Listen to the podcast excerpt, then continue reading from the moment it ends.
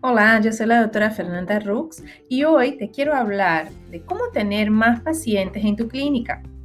Lo que más vemos cuando hablamos con otros odontólogos es que ellos quieren tener más pacientes, pero algo interesante es que no todos saben que el costo de un paciente nuevo es muy alto. Es mucho más barato mantener un paciente antiguo.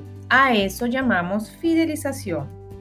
Y este es un grave error cuando clínicas o colegas solo quieren poner todos sus esfuerzos en tener o atraer pacientes nuevos, más no fidelizar sus pacientes antiguos. Cuando hablamos de pacientes nuevos, hablamos de dos tipos de pacientes. Uno son los pacientes referidos, son pacientes que normalmente son referidos por tu propio paciente.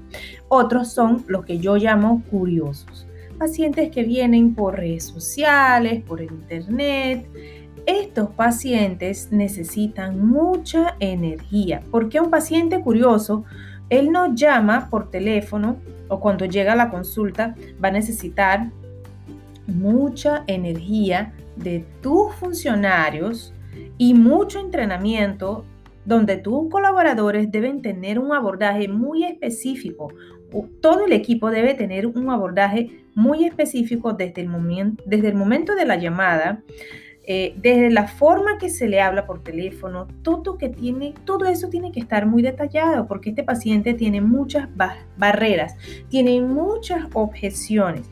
En cambio, un paciente referido, el propio referidor ya hizo el trabajo para ti. Este paciente no tiene tantas barreras, este paciente no tiene tantas objeciones. La idea es mapear y poder identificar estas diferencias. Por eso es importante identificar qué tanta energía estás gastando en pacientes nuevos cuando realmente pudieras estar gastando la mitad de este tiempo y energía fidelizando tus pacientes antiguos.